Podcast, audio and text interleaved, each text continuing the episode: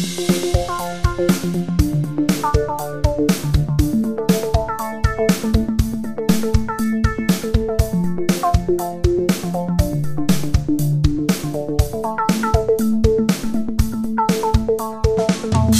willkommen hier aus der Krankenstation. Äh, der beleuchtete Podcast, die, nee, so heißen wir gar nicht. Der Podcast der beleuchteten Brüder, der Belubu Podcast, ist zurück mit der Folge 127. Und äh, wie man hört, bin ich ein bisschen angeschlagen. Ähm, aber das hält mich natürlich nicht davon ab, für die Fans alles zu geben. Natürlich. Natürlich nicht. Hallo Benny. Hallo Tim. Hier spielen sich erstaunliche Dinge ab. Das muss man mal sagen. Es ist ein, ein irrer Service für euch da draußen, den Tim hier auf sich nimmt. Ich habe vorgeschlagen, eine kleine Pseudo-Sommerpause zu machen, eine Woche ausfallen zu lassen, um zu vertrösten und zu sagen, nächste Woche kommt dann Doppelschlag Woche nach Woche. Aber du hast, das ist wichtig, du performst auch äh, vom Krankenstuhl aus, auf dem du jetzt sitzt. Nicht schlecht, Tim. Das äh, ist Aufopferung für die Fans, äh, damit das Schedule stimmt. Dabei habe ich gerade von Kurt Krömer gelernt, dass man äh, sowas nicht machen sollte, sich so fit spritzen für so Auftritte Ja. oder so, sondern eher was absagen, wenn es einem nicht gut geht. Ja, aber du hast dich auch nicht gespritzt, hoffe ich. Ich habe mich nicht gespritzt. nee. Ähm, ja, äh, wie geht's dir? Super. Schön. Weiß ich, also ja, doch, eigentlich schon, super. Wie kann es dir super gehen, wenn es mir nicht gut geht? Bin ich dir so einfach egal? unabhängig von anderen Menschen. Ignorant könnte man Ich sagen. hätte neulich mal drüber nachgedacht länger, ob das eigentlich ein schrecklicher Charakterfehler von mir ist, dass ich festgestellt habe, dass ich mich nicht so sehr für Menschen interessiere. Woran also- hast du das festgemacht? Also, ich finde sozusagen interessant, was Menschen erleben und auch Menschen in ihrer Gesamtheit und ich mag gern unter Menschen sein. Aber ich stelle immer wieder fest, dass wenn man so Smalltalk-mäßig erfährt, so von Leuten im Kollegenkreis oder im Kollegenkreis oder na, das ist jetzt ein schlechtes Beispiel, aber wenn man so Leute, Leute kennenlernt, Nachbarn oder so und hört, was sie zum Beispiel so arbeiten, dass ich das beim nächsten Mal auf jeden Fall wieder vergessen habe und auch einfach richtig schlecht in diesen Dingen bin, wie, ach ja, ihr wart ja letztes Wochenende da und da, weil ich es, also Uninteressant findest. weiß ich nicht so genau. Also irgendwie, ich, ich finde ja alles interessant, aber ich habe halt sozusagen nur ein Interesse an den Sachen und den Ereignissen, aber nicht an den Menschen halt. Und wenn das nicht interessant ist, was die zu sagen haben, dann lösche ich das wieder. Smalltalk. Du löscht Smalltalk. Ich lösche Smalltalk. Ich kann Smalltalk gut, aber ich lösche ihn wieder. Aber jetzt interessiert mich sehr, zu welchem Ergebnis du gekommen bist. Ob das ein schlechter Charakterzug ist, weil dann hätte ich den auch. Ich glaube, es ist ein bisschen schlechter Charakter. Also zumindest, wird es als unhöflich empfunden. Als unaufmerksam, als desinteressiert. So. Bist du ein Typ, der, wenn er Geburtstag hatte, irgendwie Kuchen oder Vergleichbares mit zur Arbeit nimmt, um alle KollegInnen daran teilhaben zu lassen? Früher ja, weil mir das Spaß gemacht hat. Ich habe dann aber immer so ein bisschen das gebrochen und habe dann, äh, weil es ständig dann Kuchen gab, habe ich dann stattdessen Pizza gebacken. Okay. Oder, oder äh, kräftige Muffins mit Käse und Spinat oder sowas. Oder irgendwas, was ein bisschen anders war als das hundertste Stück Kuchen. Ähm, seit ich Kinder habe, mache ich das fast gar nicht mehr, weil ich es nicht mehr einsehe. Nochmal ist es einfach zu viel. Und das ist schlecht. Ich komme nicht mal auf die Idee. Ich komme wirklich nicht mal auf die Idee, weil ich aber auch, ein, also das liegt auch daran, da projiziere ich, glaube ich, wenn da mal wieder Kuchen in der Küche steht Ja. bei der Arbeit. Ich esse davon nie was. Das wäre jetzt die nächste Frage, ob du dich darüber freust. Nee, ist mir völlig egal. Also es wird mich auch, wird mir auch nicht negativ auffallen, wenn es mit einem Mal alle lassen würden. Ich esse immer gerne Kuchen. Ja, die meisten tun das gern. Und, Ja, du bist ja kein Kuchen. und neulich wurde mir sogar von einer Kollegin, die hat Kuchen gebacken, aber nur äh, für einen elitären Kreis, weil sie meinte, äh, erstmal arbeiten da so viele Leute, die man gar nicht so wirklich kennt. Äh, Und wenn man da halt sowas in die Öffentlichkeit stellt, büromäßig, ne, ist das innerhalb von Sekunden weg. Ja. Und deswegen ist sie in einzelne Büros gegangen, hat gesagt, ich habe hier noch ein Stück Kuchen. Hab Ah, gesagt, ja. Nein, danke. habe ich für mich höflich bedankt, aber dann auch bestimmt abgelehnt, Ja. weil ich mich daran nicht erfreuen kann. Und deswegen kann ich mich so schlecht da reinversetzen, wie es ist, wenn man sich darüber freut. Ja. Und wahrscheinlich freut sich niemand darüber, wenn ich einen Kuchen backe. Also das mit dem Kuchen finde ich, das kann natürlich sein, das weiß ich. Aber das ist so ein, so ein einfaches Mischungsrezept schaffst du auch. Ich habe früher immer Dr. Oetker äh, Muffins und Brownies gemacht, Ja. wenn ich noch, wenn ich auf Station war während der Ausbildung und an meinem letzten Tag. Da habe ich Ja. sowas noch gemacht, aber halt nicht über Dr. Oetker hinaus. Also das Gute an diesem Kuchending ist halt tatsächlich, dass es für die meisten noch okay ist. Ich habe ja super, bin super allergisch bei diesem ganzen Geburtstagsgeschenke-Ding. Und da geht es mir auch so wie dir. Ich freue mich nicht darüber, wenn ich von, von meinen KollegInnen ein Geburtstagsgeschenk bekomme.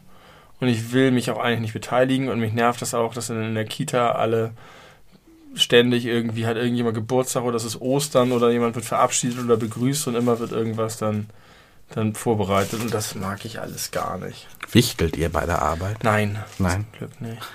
Aber Arbeit, äh, ich hatte äh, neu hab einen Podcast gehört von uns, wo du erzählt hast, da ging es darum, dass ich sagte, es gibt nur grimmige alte Frauen und junge und mittelalte Männer. Wo? Bei der Arbeit? Ich weiß nicht mehr, weil es war irgendwo insgesamt auf der Welt sozusagen. Es ging irgendwie so um grummelige Typen. Ja, ich erinnere mich dunkel. Und da hast du gesagt, oh, oh, oh, ich weiß aber genau, dass es sehr vokale, grimmige, junge, Frauen gibt. Ja, ich weiß. Mhm. Und da wollte ich, da habe ich in dem Moment nicht hintergehakt, weil das nur so ein Einschub von dir war. Aber jetzt, als ich es gehört habe, habe ich mich gefragt, worin sich das äußert. Also sind sie, sind die so, dass sie auf ihre Rechte pochen auch. oder Aber das ist ja nichts per se Schlechtes. ja kommt drauf an, wie man das macht. Richtig.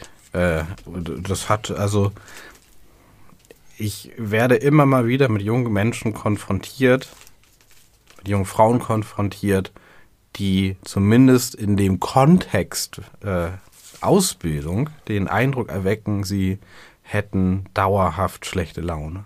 Ja. Und alles, was passiert, ist erstmal irgendwie scheiße. Und was Positives, also wenn was Positives passiert, kann es gar nicht wahrgenommen werden, weil der, das Grundmindset so negativ ist. Okay. Was natürlich nicht bedeutet, dass sie in ihrem Alltag auch so sind, aber daran musste ich halt denken, weil da Ja. ging es um diese Lautsprecherdurchsage, die so äh, sympathisch Richtig. war. Und Richtig. genau.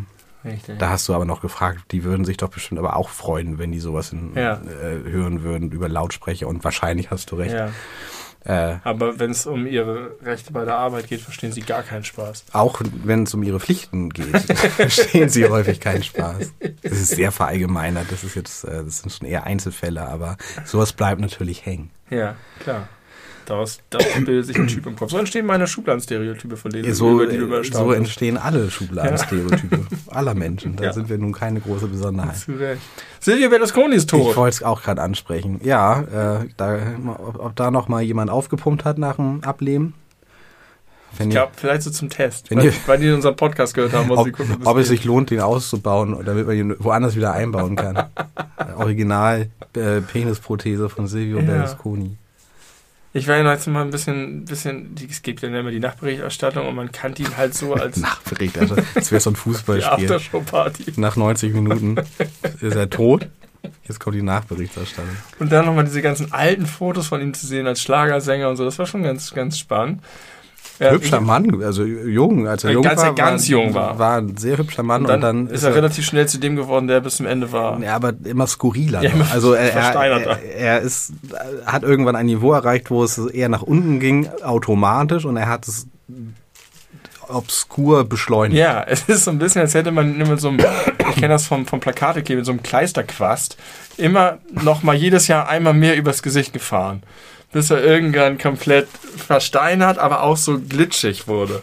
Ein glitschiger Tonenschädel. Glitschiger Tonschädel. Ähm, jetzt ist er tot, hinüber, davon, äh, verreckt, kaputt, aus. Und ich glaube, in eine Sekunde, nachdem die äh, Push-Nachricht durch die äh, Welt ging, hatten alle großen Medien schon seitenlange Artikel. Also Ja, die die, waren da auf Schublade. jeden Fall schon äh, länger dran geschrieben. Habe ich das schon mal erzählt, äh, dass ich diesen Roman gelesen habe von einem ukrainischen Schriftsteller, Andrei Kurkov, der, ähm, wo, wo seine Hauptfigur einen Job bekommt, bei einer Zeitung Nachrufe zu schreiben auf Personen, die noch nicht gestorben sind. Kommt mir bekannt vor. Ich weiß nicht, ob du es im Podcast erzählt hast. Und dann fangen die halt immer an, conveniently zu sterben, kurz nachdem er die Er hat er dann Äh, die schreibt. Macht sozusagen. Nee, nee, es ist nicht so metaphysisch, das Okay. so, so horrormäßig, sondern es ist einfach Teil von Mafia-Kram und so. Ah ja, okay. Und äh, äh, die, die Zeitung weiß sozusagen Bescheid. Ja, wird das irgendwas verändern an den politischen Verhältnissen in Italien? Ich denke ja nicht. Nee, weil seine Partei ja sowieso schon der kleinste Partner war. Natürlich wird die Partei, ich vermute, die Partei wird jetzt einfach aufgehen. In, Er hat ja auch nichts getan, um irgendwie Nachfolger aufzubauen. Nein, das war seine, seine Show, sein Ding. Ich habe ja mal beim ähm, Zivildienst gab es so ein Wochenende politische Bildung oder so ähnlich. Und äh, da bin ich irgendwo nach Buchholz gefahren zu so einem Seminarzentrum, wo wir dann zwei Nächte irgendwie geschlafen haben und dann tagsüber irgendwelche Kurse belegt haben. Und ich habe einen Kurs belegt über Silvio Berlusconi und die Macht der Medien in Italien. Hm. Und das ist lange, lange her, halt als ich Zivi gemacht habe, weiß nicht, 2005 oder so.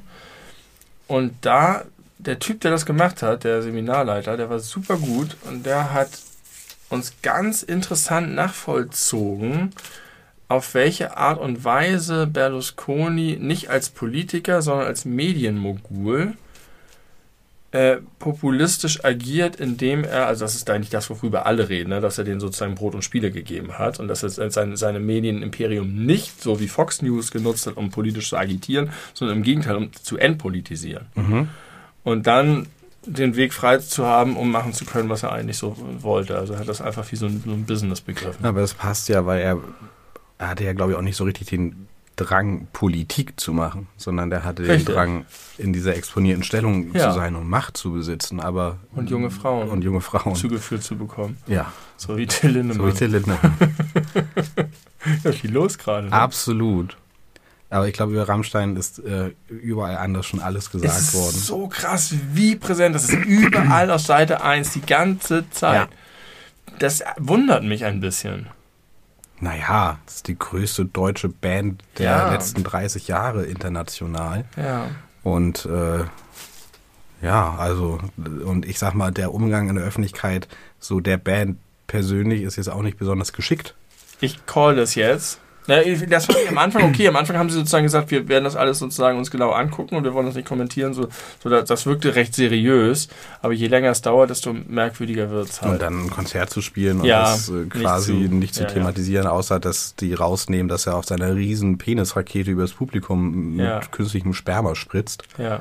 Und sie haben einen Song nicht gespielt. Genau, den er währenddessen Ja. performt. Ja, ein bisschen schwach. Was ich callst du? call es jetzt Unwort des Jahres Row Zero. Row Zero, meinst du? Oder, ja, Okay. oder Heizung. Halt. ich glaube, Row Zero wird das Unwort des Jahres. Es passt in die Zeit. Nee, ich glaube, das hat sonst nicht, ist sonst, abgesehen davon, nicht genug mit Bedeutung aufgeladen. Da hast du vielleicht recht. Sonst war das immer so ein, sowas, was auch benutzt wurde. Da Genau. sozusagen, aber so als Stellvertreter für. Ja, können wir sich vorstellen. kommst du in die engere Auswahl und wird dann geschlagen von Cringe. dem Jugendwort des Jahres. Jetzt das Unwort des Jahres. Ich habe in das, äh, äh, abpasst wunderbar zu Berlusconi und Lindemann, das Handbuch der sexualisierten Gewalt reingehört. Ja, Hörbuch. Äh, Hörbuch, Hörbuch, Handbuch. Ich glaube, Handbuch ist es, wenn du es kaufst als Ja, Buch. kann sein. Klingt so ein bisschen wie eine Anleitung zu sexualisierter Gewalt. So geht's richtig. Und ähm, ja, irgendwas habe ich mich gewundert. Ich fand es ganz gut, also wirklich, äh, äh, ich finde, das hat für, vor allen Dingen in diesem Potpourri eine Wirkung. Das sind, wie du sagst, so 45 Sekunden bis 2 Minuten Snippets, die vorgelesen werden, manche ein bisschen besser, manche ein bisschen schlechter. Ähm, also jetzt vorgelesen. Den Inhalt möchte ich nicht ranken. Geilste Story. Und ich finde, dass das, das Intro am Anfang äh, gibt es so einen fünfminütigen Kontext. Das ist total gut, was da gesagt wird, weil das ähm, nicht sozusagen drüber ist oder ähm, so übermäßig betroffen ist, sondern es sehr klar einfach benennt. Und dann kriegst du einfach wirklich diese kleinen Story-Snippets. Ähm, was ich aber, ich bin nicht ganz durch, ich habe irgendwie vielleicht die Hälfte gehört.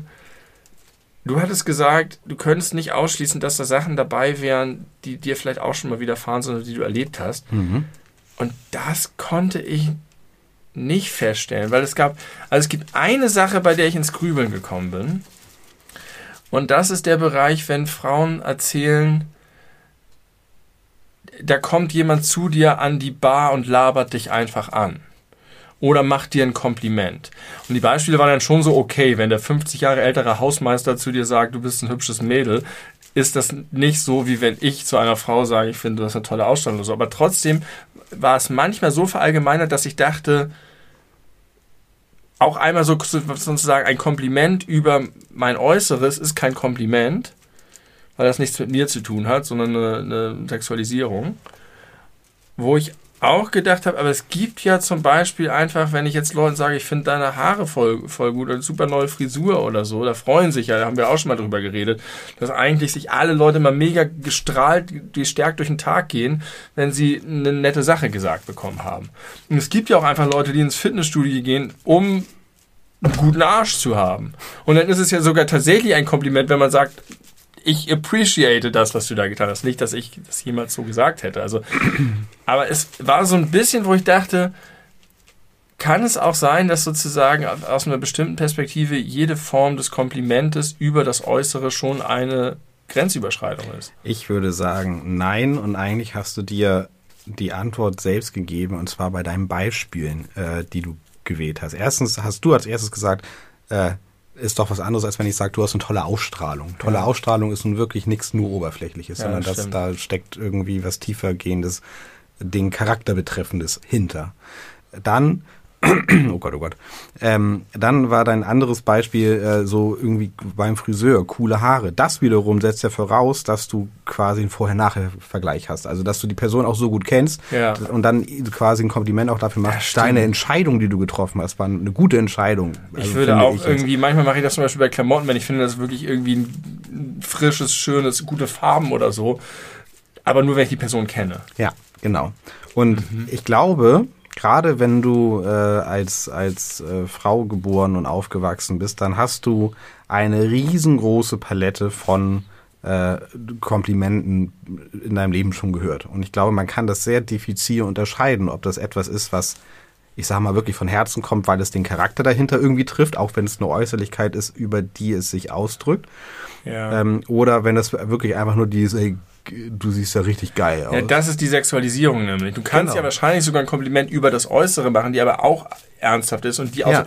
Und das ist wahrscheinlich der entscheidende Unterschied. Und es kann natürlich sein, dass jetzt bei so Erfahrungsberichten, wenn man darüber redet, was man als übergriffig empfunden hat, man vielleicht dann in dem Moment das nicht so trennt oder abstrahiert und deswegen bei mir der Eindruck entstanden ist, Moment mal, kann man das vielleicht verallgemeinern und das ist überall bei manchen, kann natürlich auch einfach sein, dass jemand so darunter leidet, dass sozusagen Dinge, die ich als harmlos äh, sehen würde, da auch nicht. Das ist ja, das, das ist ja das und äh, jeder vielleicht sowas mal schon. Und ja auch umgekehrt. Also es gibt auch sicherlich ganz, ganz viele Menschen, die freuen sich über rein oberflächliche Komplimente. Trotzdem. Ja. Ne? Also es, man kann ja nicht von der einen Geschichte, die wurde sauer aufgestoßen und als übergriffig empfunden wurde, auf alle Menschen schließen. Genauso kannst du aber auch nicht umgekehrt sagen, hey, auch wenn ich es anders meine, hast, dann ist es falsch, wenn du das so verstehst, obwohl es so nicht gemeint war. Ja. Und weil es diese Gefahr gibt und diese echte Gefahr, finde ich, hat man nicht einfach so bei Menschen, die man nicht kennt oder nicht gut kennt, ähm, Oberflächlichkeiten, Äußerlichkeiten ja. zu kommentieren, egal ob es positiv oder negativ ist. Es gibt natürlich auch da Ausnahmen in einem bestimmten Setting, wo es einfach ums Flirten geht. Ja. So, aber auch das kannst du so oder so machen und plump oder nicht plump und also was, was mich am Anfang, als ich das gehört habe, dachte ich so, hm, ja, da kam mir das so alles vor wie nichts Neues. Das sind so die klassischen Sachen. Das sind Catcalling, ist ein Arschfassen, das sind manchmal auch wirklich widerliche, krassere Geschichten, die man aber auch schon mal irgendwie gehört hat. Ähm, und dann habe ich aber gedacht, dass das eigentlich, weil das erzeugt über die Dauer die Wirkung. Weil wenn ich jetzt nur ein oder zwei dieser Geschichten höre, wäre das nicht so. Aber äh, die Wirkung wird für mich dadurch erzeugt, dass da nichts drin ist, wo ich denke, boah, was für eine heftige also sozusagen, das muss man verfilmen oder da muss man mit an die Zeitung gehen, sondern genau dieses Ding, dass das diese Grauzonen sind von Alltagsgewalt, die man so oder anders schon erlebt hat oder kennt oder Geschichten darüber gehört hat. Und das so gebündelt zu bekommen und so vielseitig zu bekommen, hat halt genau den wahrscheinlich intendierten Effekt zu zeigen, Leute, es ist überall und es ist 2023 und es ist nicht okay, dass es überall ist. Ja, und diese Vielseitigkeit macht es, glaube ich, auch ganz doll aus. Ich meine, wenn da jetzt einfach nur krasse Vergewaltigungsgeschichten sich Ja. aneinander reihen würden, dann wäre das natürlich auch verstörend, aber es hätte nicht den intendierten Effekt, weil gerade ja, so ist mein Eindruck, der, der Alltagssexismus äh, da äh, eine große Rolle spielt und auch aufgezeigt werden soll. So wie bei dieser, äh, wie dieser äh, Bewegung, wenn man das so nennen kann, Cat Calls Off, worüber wir gesprochen Ja. haben, äh, wo ich tatsächlich vor einigen Wochen äh, durch Kiel spazierte und gerade gesehen habe, wie zwei junge Frauen da äh, Sachen auf dem Boden geschrieben haben. Und da konnte ich dann lesen, dass da, die, ich habe die gesehen, die war keine Ahnung, Anfang 20 würde ich jetzt mal schätzen, und hat aufgeschrieben, dass an dieser Stelle äh, mal ein Mann aus dem Auto heraus äh, gefragt hat, na, äh, oder du siehst gut aus, was hast du heute noch vor, oder hast du heute Nacht schon was vor? Einfach so, fremde, fremde Frau angesprochen. Und darunter stand dann, er hätte mein Vater sein können, so vom Alter her. Und das macht es irgendwie. Ja. Und dann Ja, da- auch noch, wenn du da, darüber so daran vorbeiläufst und also ja. Da habe ich kurz zusammengezuckt, weil ich dachte, irgendwie auch, das geht halt auch mal hart gegen Alter. Also natürlich ist das alles, also intuitiv ist man sofort dabei. Und da habe ich auch mal gedacht, das ist irgendwie blöd zu sagen, dass es schlimmer ist, wenn der Mensch alt ist, als wenn der Mensch jung ist. Aber kann man vielleicht irgendwie noch. Ähm, Ich, ja, ich glaube, es wirkt halt, also natürlich ist es auch bei gleichaltrigen Menschen nicht, nicht ja, das ist sozusagen das, was, Ja. ich, was ich dahinter verstecke. Als ob es bei Gleichaltrigen weniger schlimm wäre. So ist es nicht. Aber dazu kommt halt die Komponente, dass sie es dann eklig finden. Ja. Was man, ja. Also, finde ich, fand ich schon dann doch irgendwie ziemlich, ziemlich spannend und, äh, und richtig und, und gut, dass es das gibt. Äh, Weiß natürlich nicht, wie verbreitet, wie, wie, bei wem sich das verbreitet und so. Aber ja, guter Effekt, guter Tipp und schon wieder. Schon wieder hast du auch was ge hab ich auch gehört, was gehört. was ich gesagt habe. Ich habe ich hab einige wichtige Themen. Ähm, ähm, ich war neulich auf einer Fortbildung, Ja. die äh, zur äh, Generation Z war. Ach, das hast du erzählt. Genau, habe ich erzählt, äh, bevor ich da hingegangen bin. Ja. Äh, die einen reißerischen Titel hatte, äh, der sinngemäß war hohe Anspruchshaltung, wenig Leistungsbereitschaft, Fragezeichen, Ausrufezeichen. Äh, nee, Ausrufezeichen, Fragezeichen, finde ich eine komische Reihenfolge, aber so stand es. Oh, das weiß ich auch, das mache ich immer unterschiedlich. Meistens mache ich erst das Fragezeichen. Ich mache das, glaube ich, immer. Aber ich finde, es hat einen anderen Charakter. Ja, hat es auch. Hat es auch. Äh, einen noch falscheren, fand ich. Einen falschen Charakter. falschen Charakter. Und es war so, ähm, dass diese, die war ganz interessant, die war ganz spannend. Der Typ, der das gemacht hat, war mega cool. Äh, man konnte da voll gut zuhören. Ich habe da jetzt nicht unfassbar viele neue Erkenntnisse rausgezogen, aber es war trotzdem irgendwie mal ganz nett, das so alles aufbereitet zu sehen. Ähm, und äh, unterm Strich, der reißerische Titel war einfach nur ein reißerischer Titel. Das war alles schon sehr pro und die äh, nehmt die Leute, wie sie sind. Sie, also es war so basically der, der Tenor. Äh, alle Menschen auf der ganzen Welt, egal wie alt sie sind, sind irgendwie äh, ein Produkt ihrer Umstände, ihrer Lebensrealitäten, der Katastrophen, die in ihrem äh, in ihrer prägenden Lebensspanne des Kinder- und Jugendalters passiert sind, die technische Fortschritte, medizinische Fortschritte, das spielt da alles eine Rolle. Deswegen gibt es ja überhaupt diese Generation Forschung, welche Generation ist wovon ganz doll geprägt. Und auf die Frage, äh, wie man mit denen umgeht, Mhm. habe ich wirklich an mindestens drei Stellen gedacht, genau darüber haben wir im Podcast schon gesprochen. Und da hat sich meine Idee nochmal äh, verfestigt, dass wir vielleicht doch mal einen Volkshochschulkurs Ja. machen sollen. Weil im Grunde war alles, was ich in diesen acht Stunden gelernt habe, bereits Inhalt unserer Folge alles über gesehen werden. Ja.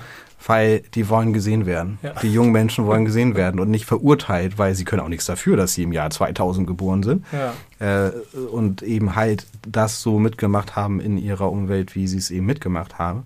Äh, Du musst die Leute da abholen, wo sie sind. genau. Und äh, wahrnehmen, ernst nehmen, respektieren. wegführen von dort.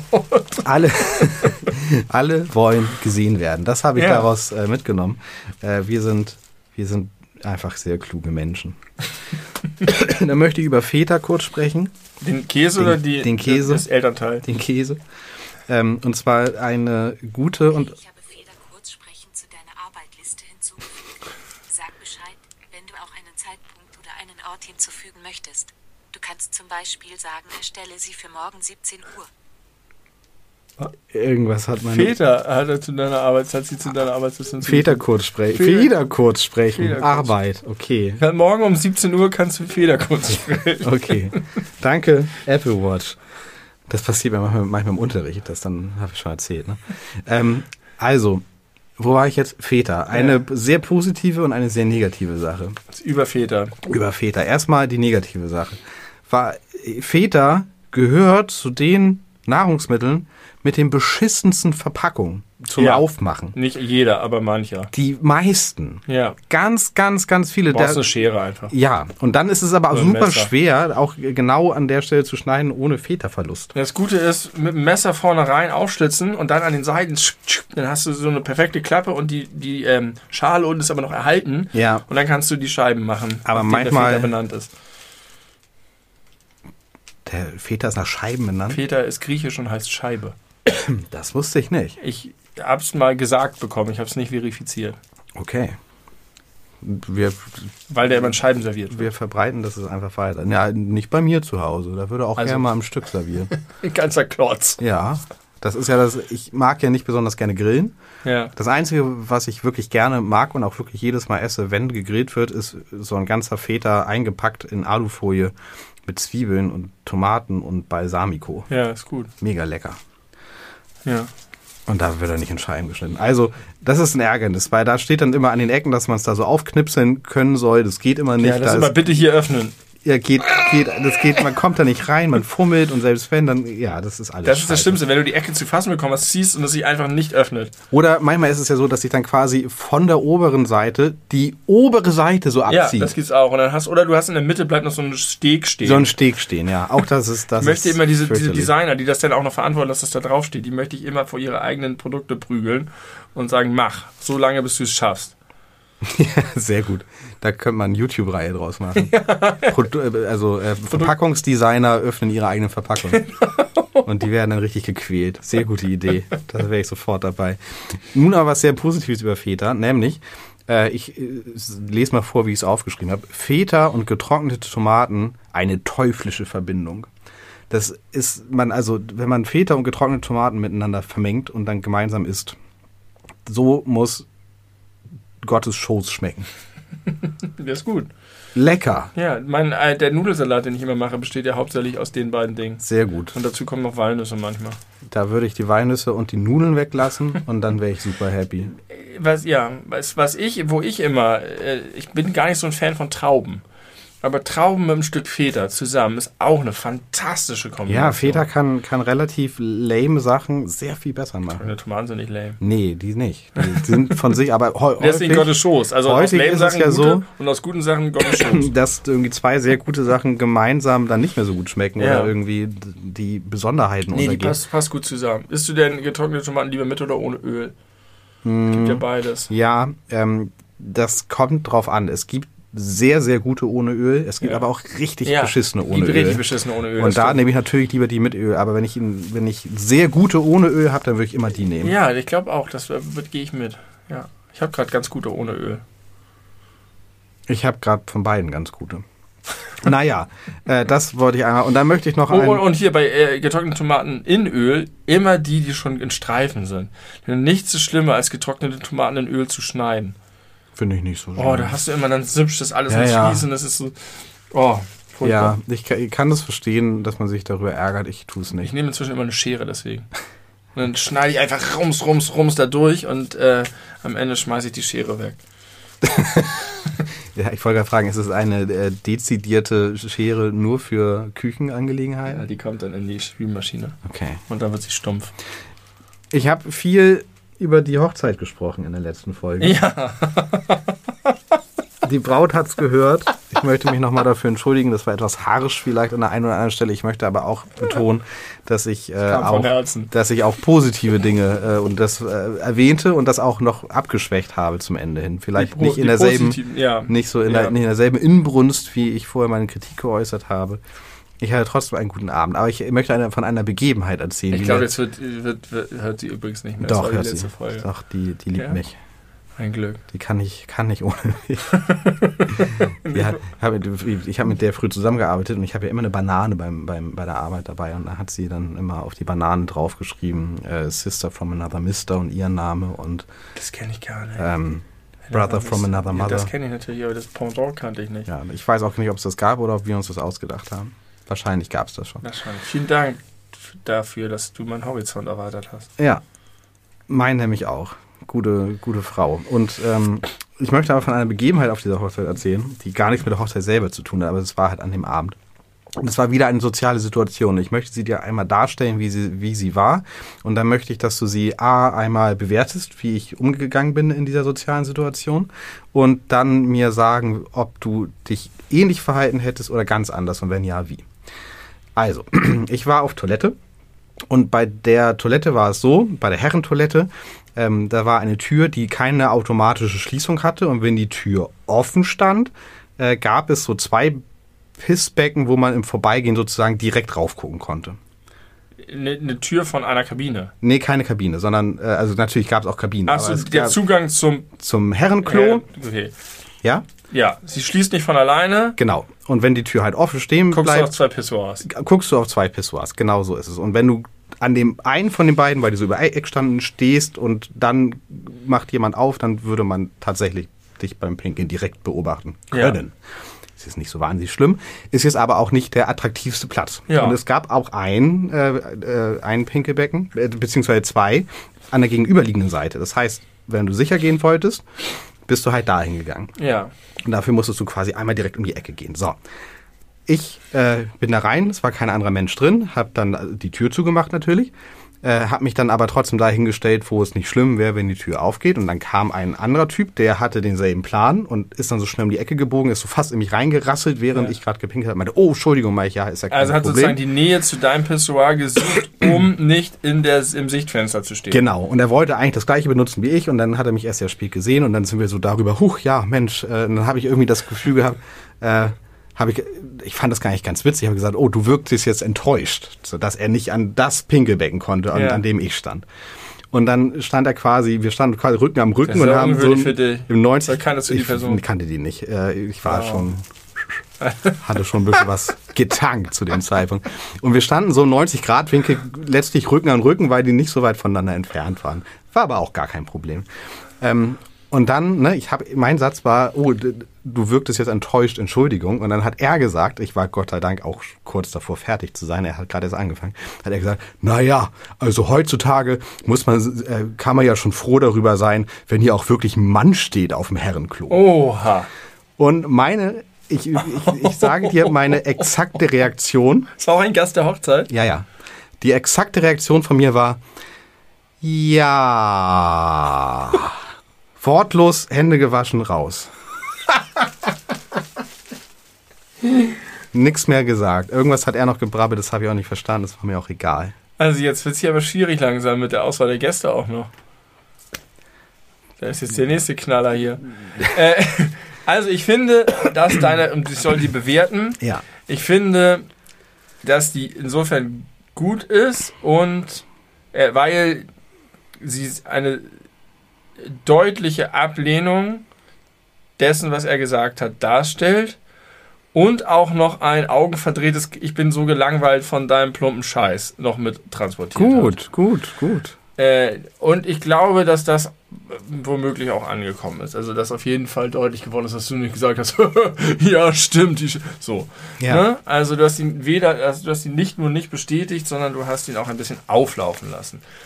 Und ich kann mir tatsächlich vorstellen, dass ich ähnlich reagiert hätte. Also wenn, ich kenne sowas vielleicht im Vorbeifahren. Manchmal kriegt man so einen Spruch mit, wenn man auf dem Fahrrad ist oder wenn man auf der Straße an jemandem vorbeigeht und dann hat man gar keine Möglichkeit, noch irgendwie was zu sagen. Dann wäre sowas so ein, ach ja, komm, lass gut sein oder so.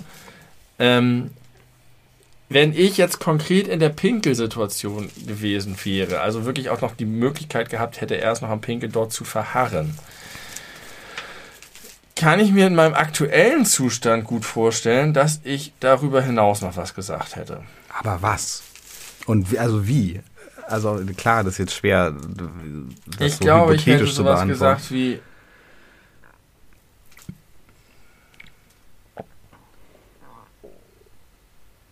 weiß ich nicht. Also einfach, einfach so ähnlich wie mit dem Blumenpflückenden Person. Einfach sowas wie, Alter, das ist nicht cool. Das ist einfach, das geht einfach nicht. So, so, sowas kannst du nicht sagen. Ähm, einfach einmal irgendwie zeigen, dass das. Aber das sind ja so Sprüche, die eigentlich in deren Umfeld so Smoothness sind. Ne? Das ist so ein bisschen witzig, ein bisschen edgy, ein bisschen, wir klopfen uns gegenseitig auf die Schenkel und man, man hat sozusagen was, das ist sozusagen eigentlich ihre Komfortzone, so ein bisschen. Ja. Und wenn man sie in ihrer Komfortzone ihnen plötzlich ein Stück Stacheldraht aufs Sofa legt, sei es auch nur temporär, dann hilft es vielleicht. Aber das hast du ja im Grunde auch gemacht mit deiner Reaktion ein bisschen. Ich habe es halt nicht erklärt. Also, ne? Du hast es abprallen, also du hast sozusagen, du hast nicht zugelassen, dass du Teil von seiner Scheiße wirst. Und ihm das auch deutlich gemacht. Ja. Ich finde, das ist eine völlig adäquate Reaktion. er wirkte auf jeden Fall irritiert von Ja. meiner Reaktion. Das kann man wohl sagen. Ja, Also, habe ich gut gemacht. hast du gut gemacht. Hervorragend. Und ich hätte, also die Wahrscheinlichkeit, dass ich sehr ähnlich reagiert hätte, ist relativ hoch. Das kam aus dem Herzen. Also ich, Ja. äh, Ja, das kenne ich. ich habe auch immer gar keine Lust, äh, gar keine Lust, sowas dann zu erklären. Das, äh, ich habe immer Sorge, Ja. dass das äh, vergebene Liebesmühe ist. Kann, jetzt möchte ich dir ein bisschen das Wort äh, mal übergeben. Und zwar hast du neulich sehr, äh, nicht hier, sondern im äh, Discord, äh, sehr ausführlich dich positioniert als ein Mensch ohne Rituale. Ja. Du hast gesagt, du hast keine Rituale. Was, ist das wirklich so? Und ist das gut? Ähm, wahrscheinlich ist es nicht zu 100% so. Der, der Anlass war, dass du ausführlich deine äh, Pizzabestellroutine dargelegt hast. Und da wurde mir gewahr, dass ich Vergleichbares eigentlich gar nicht habe und dass ich das auch ganz gar nicht nachvollziehen kann. Ähm, sogar im Gegenteil, dass ich sogar eher versuche, nicht Dinge zu wiederholen oder gleich zu machen.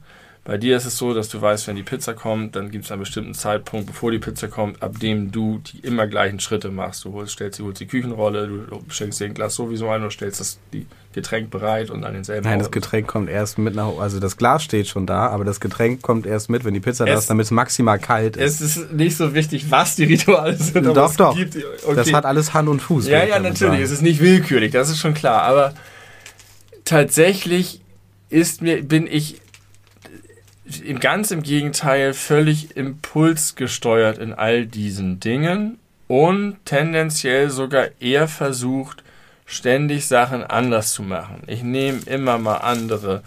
Ich nehme zum Beispiel nicht immer für dasselbe Essen denselbe Art von Teller, sondern nehme ich mal eine Schüssel stattdessen mit Absicht. Oder Aber Getränk? trink auch Sachen aus einem anderen Glas oder trink auch mal plötzlich dann, weiß ich nicht, eine Milch nicht aus dem Glas, sondern aus dem Becher oder oder all solche Sachen. Also ich versuche eher Routinen zu durchbrechen und nicht entstehen zu lassen, weil sie mich äh, g- gefangen nehmen.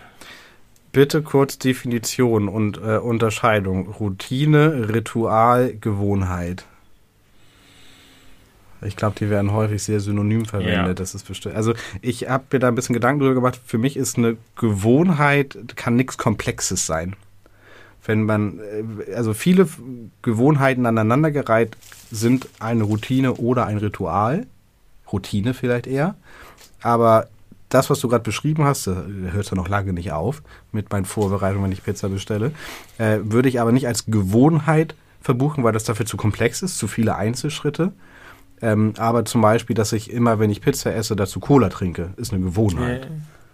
Das würde ich fast sagen, ist eher eine Routine. Das ist eine Routine? Also ich würde denken, Gewohnheiten sind eher Sachen, die sich pragmatisch einschleifen, weil man bestimmte Dinge tut. Also zu, zum Beispiel, ähm, weil du jeden Tag denselben Weg zur Arbeit gehst oder weil du immer im selben Supermarkt einkaufst, ist es zur Gewohnheit geworden, dass du vielleicht, naja, oder ach, das, ist, das ist wirklich schwierig äh, zu machen. Ich würde zum Beispiel sagen, ähm, ich habe es mir zur Gewohnheit gemacht, dass immer, wenn ich zur Bahn gehe, die, äh, ich die, das Altglas mitnehme. Mhm. weil es auf dem Weg ist und das ist irgendwie praktisch, dann muss ich nicht dran denken. Das ist das eine Routine dann das aber auch, oder? Und eine Routine, würde ich eher sagen, ist eine bestimmte Art und Weise, eine Sache zu machen, ähm, aber nicht sozusagen aus, aus, aus einem praktischen Nutzen heraus, sondern weil man daraus irgendwie so eine Art von, von, von Handlungssicherheit bekommt.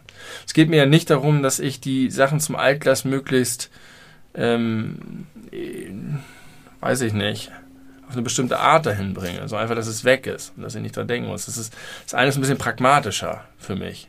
Das ist eine Gewohnheit. Ohne Gewohnheit ist auch vieles, was gar nicht bewusst passiert. Was ich gar nicht reflektiere vielleicht, was mir andere Leute spiegeln würden und sagen, immer wenn du äh, dich äh, hinsetzt, machst du vorher, dann ziehst du dein T-Shirt oder sowas. Mhm. So unbewusste Manierismen und so. Vielleicht. Und Routinen würde ich tatsächlich eher Sachen sagen, sind Sachen, die, also ich verbinde das Wort ganz doll, das habe ich auch als Beispiel gemacht, mit so Filmen, wo einsame Menschen dabei gezeigt werden, wie sie ihren Alltag bestreiten. Mhm. Wenn irgendwo eine alte Witwe ist und die Art und Weise, wie sie, dann wird das mehrfach innerhalb des, des Films gezeigt, dass sie wieder auf dieselbe Art den Tee einschenkt, es genau an die gleiche Stelle stellt, die Kanne und alles sozusagen so. Das sind sozusagen Sachen, die bringen eigentlich nichts, aber die geben vielleicht so ein bisschen das Gefühl von, ich habe mein Leben im Griff, ich habe Ordnung, ich habe Struktur und so weiter. Das wäre für mich eine Routine.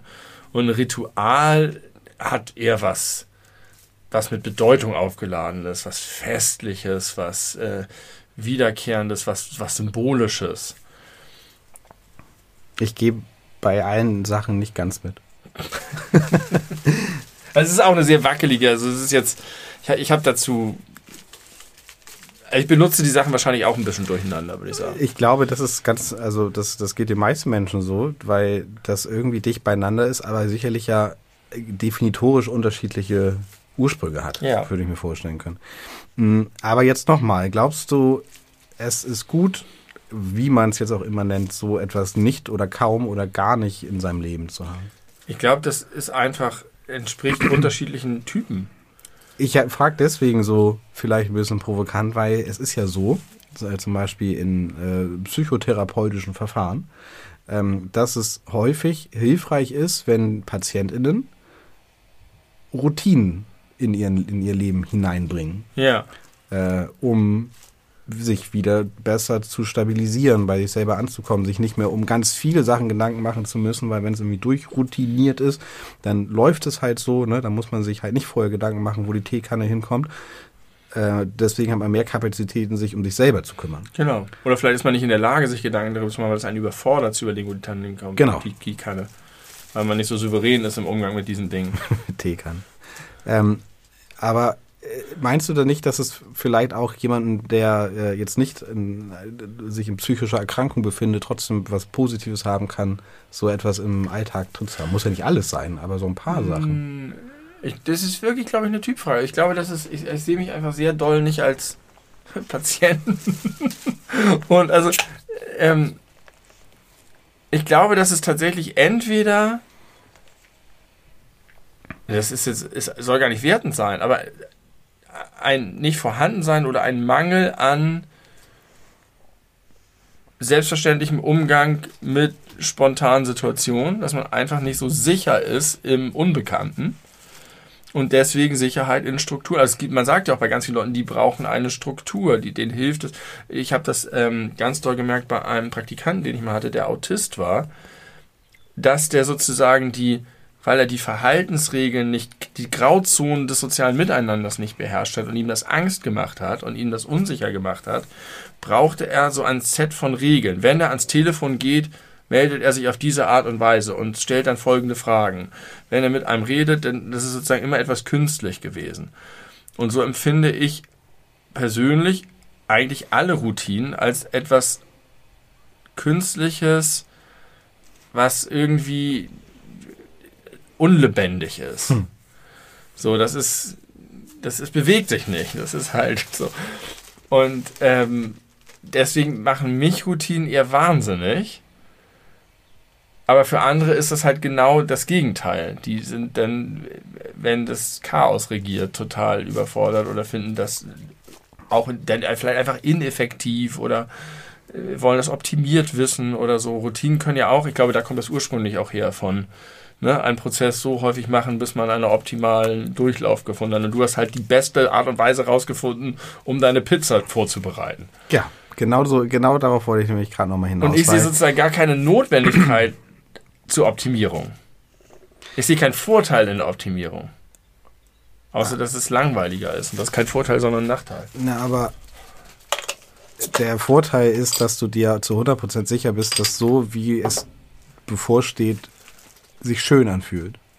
Das ist so wie nicht beim Restaurant für alle Sachen durchprobieren, weil da könnte halt auch immer was dabei sein, was dann vielleicht gut klingt, aber nicht gut schmeckt. Sondern sich dann lieber für was entscheiden, was man irgendwann schon mal hatte, wo man weiß, dass es einem gut schmeckt. Ja, aber so hat man nicht die Chance, was Neues kennenzulernen.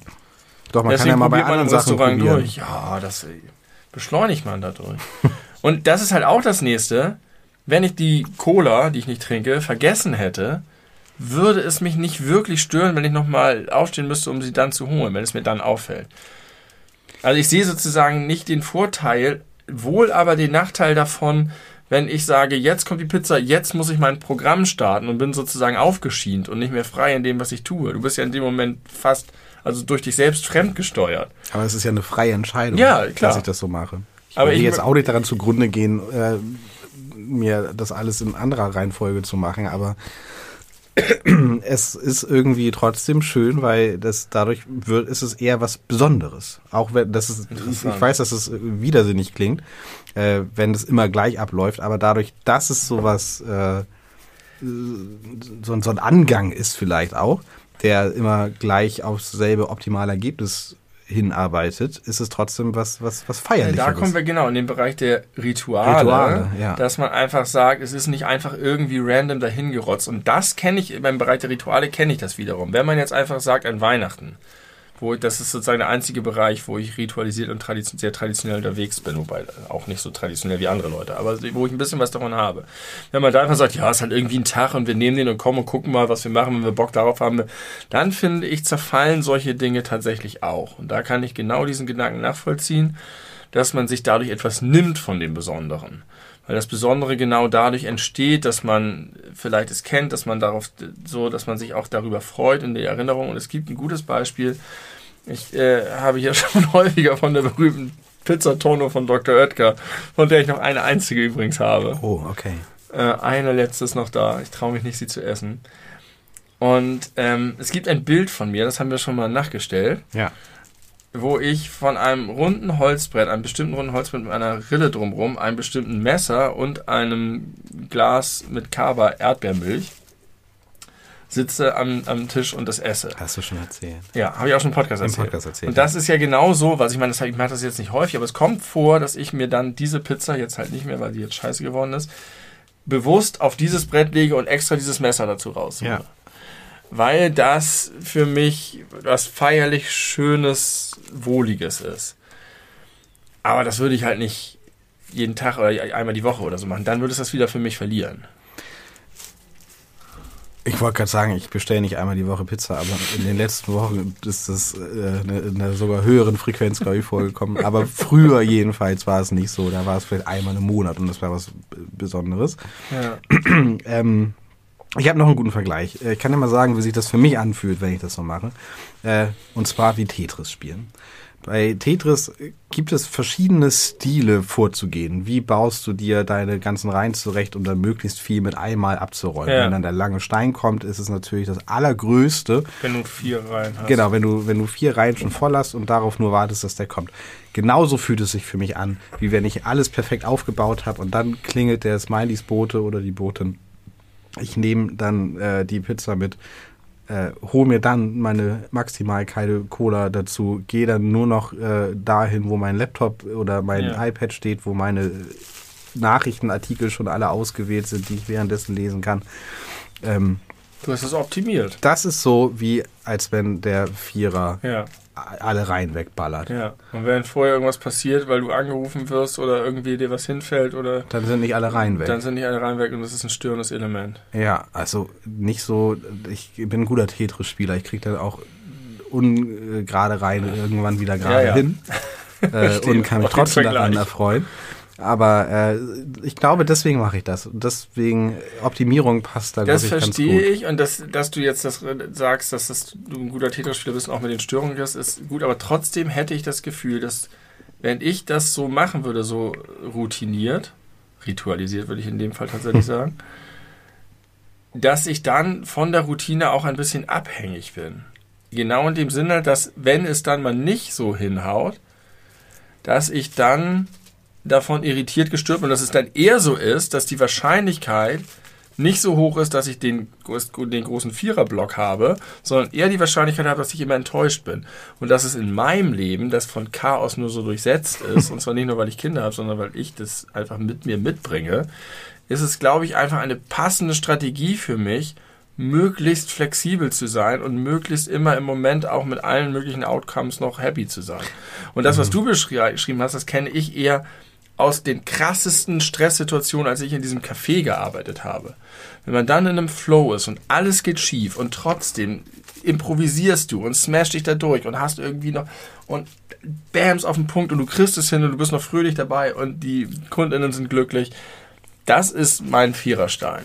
Wenn ich sozusagen in der Improvisation, Das kenne ich und liebe ich auch sehr, vor allem im Arbeitskontext. ja, Äh, aber gerade weil das, äh, weil ich sowas eher eben halt von der Arbeit kenne und acht Jahre lang im Krankenhaus als Krankenpfleger arbeiten, da musst du das können, weil da einfach selten irgendetwas so klappt im Dienst, wie es am Anfang geplant ist, weil dann immer wieder unvorhergesehene Sachen passieren. Und ich kenne das genau. Dann passt trotzdem alles und man kriegt alles richtig gut hin und man weiß einfach, dass man gerade das Chaos beherrscht. ja. Ähm, das ist ein unfassbar gutes Gefühl, aber das möchte ich nicht in meinem Alltag haben. Und mein Alltag ist auch einfach nicht besonders chaotisch. Einer schon. Also es ist tatsächlich, äh, also das hat natürlich auch seine Nachteile, völlig eindeutig. Bei dir ist es vielleicht tatsächlich so, dass du auch selber manchmal merkst, dass du mit unvorhergesehenen Dingen nicht so ganz so gut klarkommst. Bei mir ist es halt, dass einfach ständig Chaos ist und Sachen auch einfach mal schief gehen, auch die mich dann wirklich selber ärgern. Ähm, aber von der Wirkung ist es auf mich so, dass ich tatsächlich das Gegenteil suche und dass ich manchmal absichtlich, dass ich auch einfach Sachen nicht vorbereite und sage, das kommt dann, wie es kommt und dann wird schon irgendwie gut.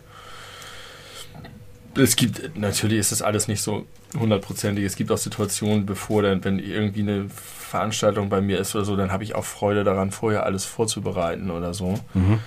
Das allerdings auch in großer Hektik und auf jeden Fall plane ich nicht, plane ich immer auf Kante. Ich plane nie mit irgendeinem Zeitpuffer oder äh, irgendetwas, auch wenn ich irgendwo hinfahre oder so, deswegen komme ich auch ständig überall zu spät. Ja, und äh, die, die, das Gegenstück wirkt halt auf mich wie die Oma mit der, mit der Teekanne. Das ist für mich eher was Beklemmendes, Unlebendiges. Es gibt Zwischenstufen.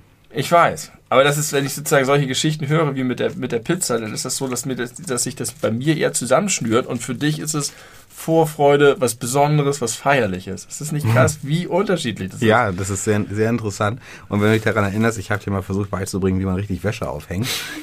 Auch das äh, ist optimiert. Ja, Das natürlich. ist auch ein, das Ende eines Optimierungsprozesses, Ja. wie für mich Wäsche aufhängen, was wohin gehört und wie man Sachen schon mal zusammensortiert, damit man es möglichst schnell äh, beim Abhängen alles parat und beisammen hat. ich denke da manchmal drüber nach beim Schlüssel. Wenn ich nach Hause komme Ja. und den Schlüssel aus der Hosentasche tue und ihn ins Schlüsselloch stecke, was man so oft tut, wie oft es trotzdem noch passiert, dass man sich vergreift, dass man ihn nicht gleich parat hat, dass man nicht glatt sofort ins Schlüsselloch. Also das Gehirn macht ja sowas selber, überall, ständig, dass man, sonst könnte man gar nicht leben, äh, macht es solche Optimierungsprozesse. Aber auch da manchmal ertappe ich mich dabei, dass ich viel zu früh den Schlüssel in der Hand habe. Warum habe ich jetzt den Schlüssel schon in die Hand genommen? Ich habe noch 200 Meter zu gehen. Meine Pizzaroutine funktioniert auch nicht immer. Manchmal habe ich da äh, mal zwei Tücher liegen. Das ist passiert gar nicht mal so selten. Das ist auch so faszinierend für mich, dass du in der Lage bist, so viel Essen zu kochen, wie du essen willst. Und dass du dann die richtige Menge hast und dann bist du satt und dann bleibt nichts über und du bist aber auch zufrieden. Das ist einem anderen, ich möchte sagen, Tick von mir geschuldet, dass ich nie nachnehme. Ja, Also auch beim Buffet zum Beispiel. ja. Äh, da mache ich mir einmal den Teller voll, habe ich ja auch schon mal erzählt. Und wenn ich den fertig gegessen habe, dann bin ich in der Regel satt und ich esse ja nicht, wenn ich satt bin, weiter. Ja. Das, Das- machen viele anders. Das machen sehr viele Leute anders. Zum das sind meistens Menschen, die auch gerne Kuchen mögen. oh, die letzte Schweinehälfte hätte ich nicht mehr essen sollen. ja, richtig. Genau. Kuchen. Ja, wir sind da äh, sehr unterschiedlich und trotzdem äh, können wir äh, eine gemeinsame Freundschaft führen. Ist das, das ein äh, eine Inspiration für die Welt? Und Wirklich. du bist ein Vertreter der, äh, der Annahme, am Ende ist alles gut, wird alles gut und ist es nicht gut, dann ist es verdammt nochmal nicht das Ende. Ja. Um den lieben Casper zu zitieren. Oder ich bin so glücklich. Ich bin so glücklich. Dieses Jahr im Oktober kommt ein neues Album meiner absoluten Lieblingsband Liedfett. Und drei Wochen später kommt ein völlig aus dem Nichts heute angekündigtes neues Casper-Album. Obwohl er vor nicht allzu langer Zeit gerade eins gemacht hat. Und der kommen braucht und der braucht normalerweise so vier, fünf Jahre für jedes Album. Deswegen ist es eine sehr große Überraschung. Ähm, ja. Freut mich für dich, sehr. Schön. Ich, Ich hab hier- ist das jetzt wieder Kategorie, die ist es egal, was bei anderen Menschen im Leben passiert. genau. Alles klar. Nee, doch, ein bisschen. Ist beides wahr. Und ich freue mich wirklich für dich. Ist doch toll, dass du von deiner, einem deiner Favorites ein neues Album kriegst. Kann ich eben nachempfinden. Ich lösche jetzt die Nachricht. Vokale, grummelige junge Frauen bei Tims Arbeit. ähm, ich habe neulich hier was erlebt. Das, da, als wir den letzten Podcast aufgenommen haben, mussten wir es mit deinem Rechner machen, Ja. weil meiner nicht mehr existiert hat. Also weil er Kurzzeitig. platt tot war. Weil ich äh, daran rumgefummelt habe und Sachen deinstalliert habe, die ich besser nicht hätte deinstallieren sollen. Und ähm, Weil du versucht hast zu optimieren. im weil ich versucht habe zu optimieren. Da siehst du mal, wo dich das ja, hinführt. Immer nur ins Chaos. Ja. ich hab gedacht, du liebst das gar Aber ich habe das Chaos geliebt, denn ich habe also ich habe erst natürlich wieder geflucht. Das war wieder so eine typische Sache von wegen Scheiße, es funktioniert nicht, ich krieg's nicht hin, ich habe alle meine Daten verloren. Ich hatte richtig Angst, dass ich alle meine Daten verloren habe, dass ich nicht mehr oder dass ich die Festplatte rausschrauben muss und irgend so einen super teuren Arsch bezahlen muss, der dann da mit seinen Zauberfingern rüberwischt und mir am Ende 40 Fotos für 500 Euro wiedergibt. Stattdessen habe ich gegoogelt und recherchiert und habe Seiten und da gibt's dann immer diese Tipps und dann befolgst du drei äh, Schritte und dann geht's aber nicht oder der vierte Schritt ist ein anderer, der gar nicht in deinem Windows verfügbar ist oder so. Und dann habe ich einen, habe ich alle YouTube-Videos zu diesem Thema angeguckt, aufgemacht und Tabs, die ich dazu finden konnte. Dann habe eins, zwei, drei, die schienen mir alle nicht zielführend zu sein. Und dann kam ein Typ und der hat angefangen und hat gesagt, das, dieses und jenes Problem kann passieren. Der PC fährt nicht mehr hoch bei Windows 10 und da draußen im Internet gibt es eine ganze Menge Informationen, die einfach veraltet sind und nicht helfen. Und dieser Tipp, den ich jetzt mache, der hilft auf jeden Fall in 95% der Fälle. Es war ein Video von vor einem Monat oder so. Und du musst die Schritte aber ganz genau befolgen, weil es kann passieren, wenn du einen Fehler machst, dass du einfach dein System richtig in den Arsch schmierst. Ähm, in den Arsch schmierst. Und dann habe ich das gemacht und das war halt so ein Thrill, weil das irgendwie spannend war. Und dann habe ich einfach dieses Video laufen gehabt und habe im, war im BIOS und war in der Systemeingabeaufforderung mit Befehlen wie von früher. Und ähm, dabei kam, also es hat geklappt. Es hat einfach, es war wie Magie, weil ich habe einfach wirklich, und das war auch, ich fand es auch so faszinierend und es kam so eine Begeisterung in mir auf, wie von ganz früher, als man mit den ersten Computern zugange war. Ähm, weil das sowas war wie Achtung, du musst dir jetzt, musst jetzt die folgende Partition finden in deinem Windows. Die ist, hat aber keinen Systemnamen. Und jetzt müssen wir dem System diesen ganz kleinen Teil der Partition einen Laufwerknamen geben, den der eigentlich nicht vorgesehen ist, weil da halt super sensible Daten sind und der nicht in deinem Explorer erscheinen soll. Wahrscheinlich. Und wenn du dem diesen Namen zuweist, dann kann er das erkennen und dann kann er das überschreiben. Und dann habe ich mit einem USB-Stick, mit einer anderen Version, diese eine Datei da rein kopieren lassen und das überformatiert. Und dann war nachher, da, stand tatsächlich korrupt bei, dem, bei der alten Datei, weil bei der Deinstallation von irgendeiner scheiß HP-Systemsoftware, die ich nicht brauche, hat sich tatsächlich das Kernsystem kaputt gemacht und hat eine zentrale Datei beschädigt. Und jetzt habe ich eine neue Datei da reingeschoben. Das ging aber erst, bevor ich all diese krassen magischen Tricks gemacht habe. Und ich habe es gleichzeitig, war ich begeistert und ich habe es aber auch verstanden. Ich habe sozusagen verstanden, was da gerade passiert und dass ich sozusagen Herr darüber war, meinem Computer etwas ich habe nichts groß geändert. Ich habe meinem Computer etwas beigebracht. Ich habe ihm neue Regeln beigebracht, sich selber anders zu lesen. Und das war so geil. Und dann habe ich mich daran erinnert, wie ich als Kind in der Eingabeaufforderung selbstverständlich diese ganzen Befehle CD, dir, Directory anzeigen und zurück und Laufwerk wechseln und so weiter. Und das waren alles Sachen, die meine Eltern auf jeden und alle anderen Erwachsenen, die ich kannte, auf jeden Fall nicht konnten und nicht wussten. Ja. Und irgendwann kamen dann die Windows-Benutzeroberflächen dazu und irgendwann kam Apple dazu. Windows 3.1. Erst kam Windows 3.1, irgendwann kam Windows 95. Das war schon Zukunft. Das war krasse Zukunft und ich erinnere mich daran, wie ich dann, als es so in eine Richtung von, als sich Windows auch an Apple orientiert hat und es immer mehr mit Schaltflächen und so und weniger und man brauchte gar keinen Code mehr, dass ich da aktiv gedacht habe, krass, das ist zwar alles super praktisch und benutzerfreundlich, aber dadurch wird ein total toller Skill verkümmern. Mhm. Bei mir und bei ganz vielen anderen Leuten. Und genauso ist es gekommen.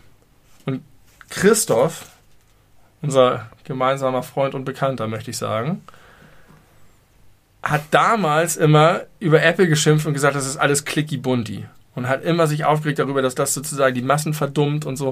Und das ist genau diese Abwägung zwischen Usability und jeder kann es benutzen, das ist toll und ein Riesenfortschritt und dadurch ist auch viel mehr möglich. Aber man hat nicht mehr den Schlüssel dazu und braucht irgendwelche IT-Profis. Naja, das ist doch eigentlich dieselbe Entwicklung wie beim Auto. Früher, wenn du früher Ja. einen Automotor aufgemacht hast, dann konnte man halt schon mit ein bisschen Grundverständnis sehen, okay, hier ist Vergaser, hier sind Zündkerzen, hier kommt es rein, hier kommt das raus und da ist das Kabel nicht ganz fest. Ich jetzt Ja. irgendwelche random Vokabeln, weil ich mich genau, damit halt du nicht auskenne. Und heutzutage machst du das Ding auf und hast da erstmal irgendwie eine elektronische Abdeckung und musst da einen Laptop anschließen. Ja. Was ja wirklich Irrsinn ist, dass du, dass du dein Auto an einen Computer anschließen musst, um auszulesen, was das Problem im Motor ist. Ja. Also ja, das ist, glaube ich, ja eine ganz normale Entwicklung von Technik. Aber das ist, also, mein Main Takeaway war davon, dass ich so glückselig begeistert war von dieser Art zu denken. Und wie krass es auch ist, dass das ja etwas ist, was bevor es Computer gab, war das ein Skill, der in der Bevölkerung vielleicht insofern unterschiedlich verteilt war, dass es Leute gab, die besondere Problemlösekompetenzen hatten. Aber das ist eine Fähigkeit, die nicht einer speziellen Gruppe zuzuordnen war, so sehr. Wie jetzt man sagen könnte, das sind halt so IT-Nerds, die so denken können und so weiter. Und nicht nur, dass der sozusagen willkürlich verteilt war, sondern erst plötzlich ist diese Fähigkeit besonders wichtig geworden und wahrscheinlich auch durch das Aufkommen von Computern nochmal krass gepusht worden in der Gesellschaft. Ja, mit Sicherheit. Und das finde ich so toll. Und es ist auch einfach so, dass man plötzlich vor einer komplexen, komplizierten Sache steht, die man benutzt, aber nicht versteht. Man ist wirklich vom, vom, vom User zum Konsumenten geworden. Ja. Aber und, und plötzlich hat, entschlüsselt sich das, es hat äh, trotzdem äh, Fußspuren in dir hinterlassen, wie du jetzt wie festgestellt ich hast. festgestellt habe. Weil wenn du nicht so sozialisiert worden wärst mit den, äh, mit den Anfängen, Dann hätte ich das einfach nur den abgetippt. vermeintlichen Anfängen der Technik, hättest du irgendwas gemacht und nicht verstanden, was du Ja. da machst. Ähm, aber du, bei dir wurde der Grundstein gelegt und deswegen hattest du dieses tolle Leben. Ich Ja. kann das gut nachvollziehen. Ich habe das schon öfter gehabt, solche unvergleichbare äh, Dinge, aber ich bin halt auch damit groß geworden. Ich hatte auch äh, die ersten Jahre DOS und Ja. kannte mich in DOS ganz MS gut DOS. aus. MS-DOS. Und ich glaube, das ist auch mit, mit, mit Medizin und mit Biologie und mit Physik ist es auch so. Mathematik vielleicht auch. Ja. ja, schön, dass du das anerkennst. Die unsinnigste Wissenschaft aller Zeiten. Oh, es ist so wunderbar. Und da habe ich kurz gedacht, ich wäre gerne Informatiker geworden. Mach doch. Umschulen noch, ne? Ja, warum denn nicht? Hab ich gerade gelesen, Quereinsteigen lohnt sich selten. Aber wenn es dich persönlich glücklich macht. Also wenn du es liebst, das Chaos zu beherrschen, bist du, glaube ich, in, in, in der IT-Branche ganz gut äh, Aber ich- aufgehoben. Ich mag leider auch keine Detailarbeit. Und da bin ich sehr schlecht aufgehoben. Das stimmt. Aber dieses Suchen nach Fehlern im Code auch. Man fühlt sich dann wie ein richtiger. Programmierer. Ja, Ich in dem Fall, ich habe es nur nachgemacht, was er gesagt hatte. Aber ich war wie nicht wie ein Programmierer, ich war wie ein Schüler eines Programmierers. Mhm. der es versteht, bei dem es Klick macht, bei dem, wie wenn du einen guten Lehrer hast, der dir so ein Fenster aufmacht. Ja. Guck mal, da ist eine richtig geile Welt. Ich erkläre dir kurz, warum sie geil ist und dann kannst du selber erkunden gehen. Aber du gehst nicht weiter erkunden, ne? Das war's jetzt. Ja, das bis war's. das nächste Problem auf, auftritt.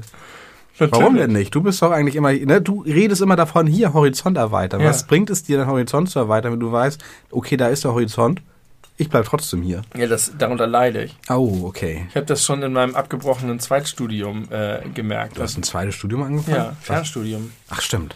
Uni Und- Hagen. Ja. Und da sind mir auch Sachen klar geworden, die es interessant wäre, weiter zu verfolgen. Habe ich nicht gemacht. Weil andere Dinge in, Ja, äh, in den Weg kamen. Können wir kurz, kannst du mal kurz Kontext schaffen, bitte? Es ist der 13. Juni 2023, 21.45 Uhr. Genau, Dienstag. Ähm, ich habe seit gestern Urlaub. Das Mhm. war ein richtig geiler Start in den Urlaub. Seit Sonntag äh, war, ich, war ich crank. Hatte aber gestern äh, bei unserer gemeinsamen Hausärztin äh, mein, mein Check-up-Termin. Ah ja, Alle klappen, klappen, wie sie klappen sollen. das freut mich. Alle Werte gut. Alle werde gut. Ja. Ähm, und jetzt bin ich auch krankgeschrieben. Also das war ganz praktisch, dass Ja. ich eh gestern, also am Montag, äh, diesen Termin hatte. Das heißt, ich kriege meine Urlaubstage wieder zurück. Ach cool. Und wie lange bist du krank geschrieben? Die ganze Woche. Und Wow, das ist kriegst eine extra Woche. ja, irgendwann, ich weiß, eigentlich, eigentlich gibt es gar keinen Zeitslot, wo ich die tatsächlich nehmen kann Ja. im Rest des Jahres. Aber mal gucken. Das, darum kümmere ich mich aber erst, wenn, wenn ich bei der Arbeit bin. Und dieses Wochenende ist das Hurricane Festival. Und das machst du während deiner Krankheit krankgeschrieben. Ich Ich- krankgeschrieben aufs Hurricane. Ein Tag. Ja, zwei. Donnerstag, Da, Freitag. Donnerstag gehe ich nicht hin. Da fahren wir erst los. Ah, Aber da geht es noch nicht aufs Festival. okay. Für mich jedenfalls nicht. Ja. Und das ist doch, äh, wie findest du das? Dass du aufs Hurricane gehst? Ja, und alles, was ich gerade gesagt habe. Äh, also ich finde es gut, dass du deinen Urlaub wiederholst. Ich finde es gut, dass alle Klappen klappen, wie sie klappen sollen. Ich Ja. finde es gut, dass du dir den un unsäglichen Krankschreibungsgang zum Arzt ersparen konntest. Ja, ich hätte es auch nicht gemacht sonst. Nee, das ist das Schlimmste. Ich weiß nicht, wenn ich das letzte Mal krankgeschrieben war. Das muss Jahre her sein. Und ich finde es gut, dass du auf ein Festival gehst, auf das du dich sehr freust. Ich interessiere mich sehr für Menschen. Ich werde auf jeden Fall sicherlich viel zu berichten haben in der, in der nächsten Folge. Das glaube ich auch. Ähm, dann, ich hatte das beim letzten oder vorletzten Mal, hätte ich das schon sagen können und ich habe es nicht getan. Ich möchte es einmal der Vollständigkeit halber jetzt einmal aussprechen. Äh, erfolgreiche Podcasts haben häufig, ähm, also die Community, die das hören, haben häufig einen Namen. Ja. Bei gemischtes Hack, Hackies, Mhm. Ähm, mehr fallen mir gar nicht ein, aber sowas. Und es wurde an uns herangetragen, der Vorschlag, dass wir die Leute, die uns hören, den Belebusen nennen. Musst du jetzt gar nichts zu sagen. Wo kam denn der Vorschlag her? Von, ich weiß nicht, ob ich das sagen darf. Das darf ich vielleicht nicht Du sagen. sagst mir das nach der Folge. Ja. Ich dachte, wir haben schon einen Namen für die. Wie denn? Die Racker. Die Racker, die kleinen Racker. Das, das hast du dir mal ausgedacht. Dabei bleiben wir. Okay, schade. Tut mir leid. Können wir nicht, können wir nicht Unbekannte ändern. Person. Oh, ich habe noch so viele wichtige Fragen und, und Sachen zu erzählen. Ja, mach mal. Oh, Ich hab, kann ich mich zurücklehnen. ja, du kannst dich kurz zurücklehnen. Aber nee, du musst mir erst eine Frage beantworten. Äh, Mozzarella, nee, nicht Mozzarella. Parmesan äh, in so Scheiben gerieben ist er dann, ne? Nee, geraspelt, Nein, gehackt, geraspelt. Ja. Gerieben ist das feine Pulver. Wenn du das fertig kaufst, wahrscheinlich machst du das nicht, weil du bist wahrscheinlich eher äh, Fraktion, ich kaufe mir so einen Block und mache das selber. Aber vielleicht hast du sie so, sowas schon mal gekauft, fertig, vorgeraspelt. Und das ist schon offen. Und da sind einzelne Platten von verschimmelt. So ein bisschen. Ja. Jetzt nicht voll überpelzt, sondern so kleine Schimmelflecken Ja. drauf. Die raussammeln, die anderen trotzdem essen oder alles wegschmeißen. Also äh, bei Käse bin ich eigentlich recht großzügig. Wenn ein Käsestück verschimmelt ist, schneide ich ab und esse weiter. Ja.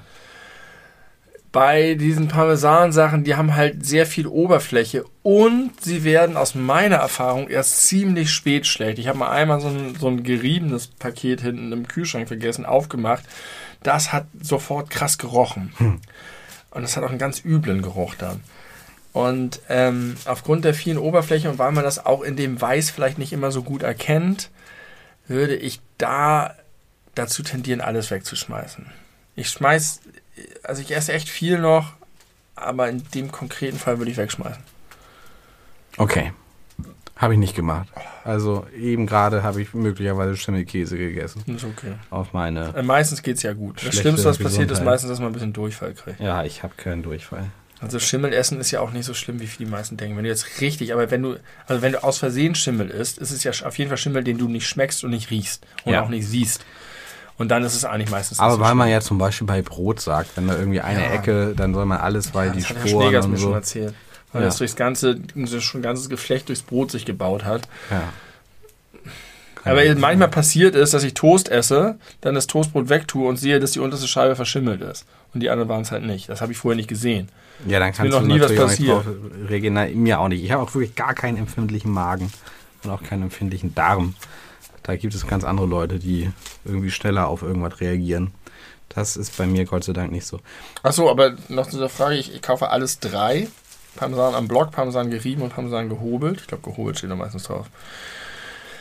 Ich finde aber tatsächlich den gehobelten meistens sehr schlecht. Denn das Geile ist, wenn du so frischen Parmesan hobelst in großen Stücken drüber, dann hat er meistens so einen ganz doll intensiven Geschmack. Und ich finde, diese fertig gehobelt aus der Tüte schmecken nach nichts.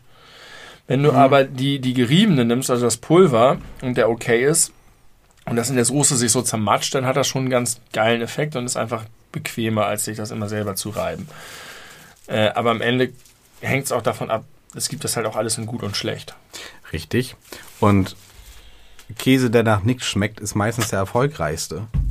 Wenn du, also, Den brauchst du denn nicht bei Parmesan. nee, aber hast du mal Mozzarella gegessen? Oh, ja, das Warum ist Mozzarella so Ja. verfickt Ich. erfolgreich? Weiß ich auch nicht. Warum? Weiß ich nicht, das schmeckt nach nichts. Nach nichts. also natürlich Nicht- werden die nicht- Leute, die sagen, nein, du musst den Büffelmozzarella auch die dem- Büffel, also ja, Und die schmecken dann tatsächlich ein bisschen doller. Aber Mozzarella ist auch nicht geil in der Konsistenz. Also ich mag puren Mozzarella nicht. Wenn, wenn der schmilzt, ist er geil, weil er eine sehr besondere Schmelzigkeit, der, der zieht krass Fäden. ja. So, und das ist schon cool. Aber ansonsten finde ich Mozzarella den überflüssigsten Käse. Wirklich, ne? Ja. Ich verstehe es auch nicht. Super langweilig. Mozzarella super langweilig. Habe ich mir auch irgendwann mal aufgeschrieben. Äh, genauso wie der neue Trendkäse mit B. Ba, ba, ba, Barista. Bu. Nein, wie heißt der denn? Babybell. Nee, wie heißt es denn? Der im Grunde auch wie Mozzarella. Burrata. Burrata. Das ist doch genau das gleiche Ding. Ne, Schmeckt auch nach nichts. Ja, es stimmt, ist ja auch sehr verwandt. Ja. Aber es gibt schon geile Sachen mit Burrata. Ich habe schon zum Beispiel mit Pizza mit so einem fetten Burrata-Ball in der Mitte gegessen, der sehr so flüssig dann innen ist. Das kann schon ziemlich geil sein, aber in der Tendenz gebe ich dir da recht. Es ist auf jeden Fall auch ein overhypter Käse. Das, das ist die gleiche Kategorie wie Mozzarella, Es meiner Meinung nach. Nah dran, ja. Dann würde ich gerne mal wissen, wie geht eigentlich die zweite Strophe des Deutschlandliedes? Keine Ahnung. Man redet immer von der ersten Und und, von der dritten. aber was ist mit der zweiten eigentlich? Ja. Ja, Ich habe die mal gelesen. Wollen wir mal gucken? lass mal gucken. Ist die verboten, genau wie die erste? Nee, ich glaube nicht. Also wir können ja mal vorlesen und also vorher lesen und gucken, ob es Ist vielleicht es nicht Grund. geil, dass ein Teil. Oh, die, erste Strophe ist Deutschland, das ist nicht verboten, sagt die Welt. Das ganze Lied, also auch Strophe 1 und 2, unter dem Schutz der Kunstfreiheit interpretiert werden. Naja, dann mal los. Verboten ist es auch heute nicht. Verpönt dagegen allemal. Ähm, ist es nicht geil, dass, dass Strophen der Nationalhymne andere Strophen sozusagen, also das eine ist die Nationalhymne, das andere ist Index, verboten, darfst du nicht. Das ist dasselbe Lied. Dasselbe. Da musst du Lied, noch eigentlich auch sagen, der Typ, der diese Zeilen verbrochen hat, der ersten und zweiten Strophe, Richtig, der muss von Fallersleben. äh, generell äh, gecancelt werden. der muss doch, da kannst du doch nicht noch seine, seine dritte Strophe äh, vor, dich, vor dir hertragen. Cancel von Fallersleben. das sollte man vielleicht generell mal irgendwie neu aufziehen, das Ding von Apache oder so. Also, oh doch, das kenne ich, das ist die beste Strophe. Also in Anführungszeichen in dicken. Deu deutsche Frauen, damit fängt es nämlich Deutsche an. Frauen. Deutsche Frauen, deutsche Treue, deutscher Wein und deutscher deutscher Sang Sang. sollen in der Welt behalten ihren alten schönen Klang. Uns zu edler, Konservativ. Ta ja, und äh, ja, uns zu edler Tat begeistern, unser ganzes Leben lang. Deutsche Frauen, deutsche Treue, deutscher Wein und deutscher Sang. Das ist so ein bisschen dieses Ding von, ähm, wenn Leute migrieren in andere Länder und sich ganz doll an die Tradition klammern. So wie Ja. man im- immer den äh, türkischstämmigen Menschen in Deutschland nachsagt, sie seien viel konservativer, was die türkische Kultur angeht, als die Menschen, die in der Türkei leben. Das äh, sagt auch hier, das gibt sozusagen den, den AuswandererInnen mit, dass sie auch in Amerika deutsche Frauen äh, Leute begeistern sollen. Was ist mit Unterpfand gemeint eigentlich? Ich glaube, sozusagen sowas wie das Fundament, also das, auf dem alles. Also die Aufbaut. Einigkeit, Recht und Freiheit sind das Fundament des Glückes. Und ich meine, ich finde die dritte Strophe des Deutschlandliedes nach wie vor inhaltlich über jeden Zweifel erhaben. Die ist richtig gut, finde ich, als eine Hymne. Ja. Das sind gute Werte. Freiheit, Recht, Einigkeit.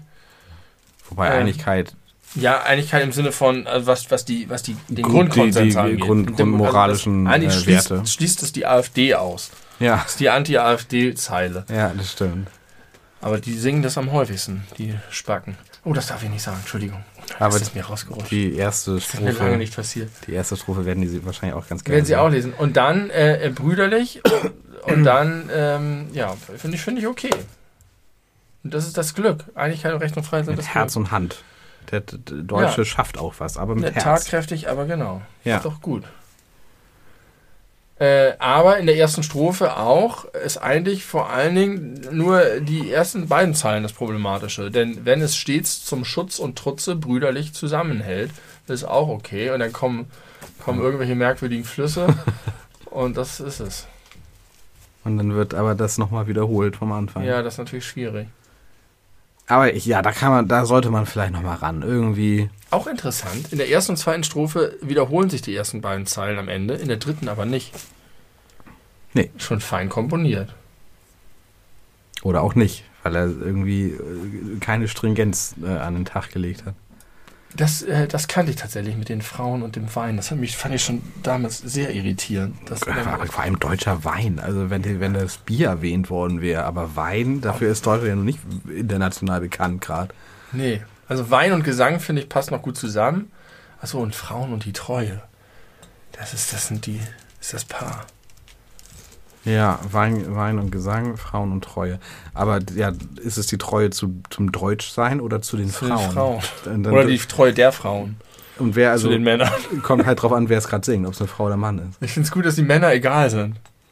Männer spielen keine Rolle. Ja, oder Frauen sind Beiwerk, weil es ist dafür gedacht, dass die Männer singen. Ja, es sind Objekte, genau wie der Wein, Ja, die die Männer glücklich machen. ja. Und Treue und Sang macht auch die Männer. Frauen müssen treu sein und Wein soll uns zum Singen bringen. Deutsche Treue. Warum, das habe ich mich auch gefragt. Warum ist es eigentlich so? Also, anders. Wenn ich, wenn ich das Wort Deutschland höre, ne? Nur, nur den Begriff. Ja. Finde ich, klingt das wie ein Wort, was sich irgendein Kind, das gerade sprechen lernt, ausdenkt. Weil es kein anderes Land gibt, zumindest ist mir jetzt so keins eingefallen, wo der Name der Sprache plus am Ende Land. Oder meinetwegen Reich. England? Es heißt aber nicht Englischland. Ach so. Ach so. Und da sind wir eigentlich da, worüber, worüber wir auch schon mal gesprochen Mit dem haben. Nationalteam, Wie, ne? Genau, dass man halt Engländerin sagen kann und Spanierinnen, aber nicht Ja. Deutschländerin, sondern Ja. die Deutschen. Aber das ist doch komisch, dass das, also das klingt doch viel bescheuerter, finde ich. Deutschland. Deutschland. Ja. Eigentlich wäre es Man Deutsch. spricht Deutsch in Deutschland. wäre eigentlich richtig, ne? Man spricht eng in England. Deutschland wäre richtig. Deutland? Ja. Ja, England, Deutschland, Englisch, Deutsch. dann sind es die Deutländer, Deutländerin. Ja. Ja. Das wäre besser. Das wäre wär Deutschland. Deut besser. Ja, Deutsch ist sowieso ein komisches Wort mit dem Tsch hinten dran. Das ist einfach. Deutsch.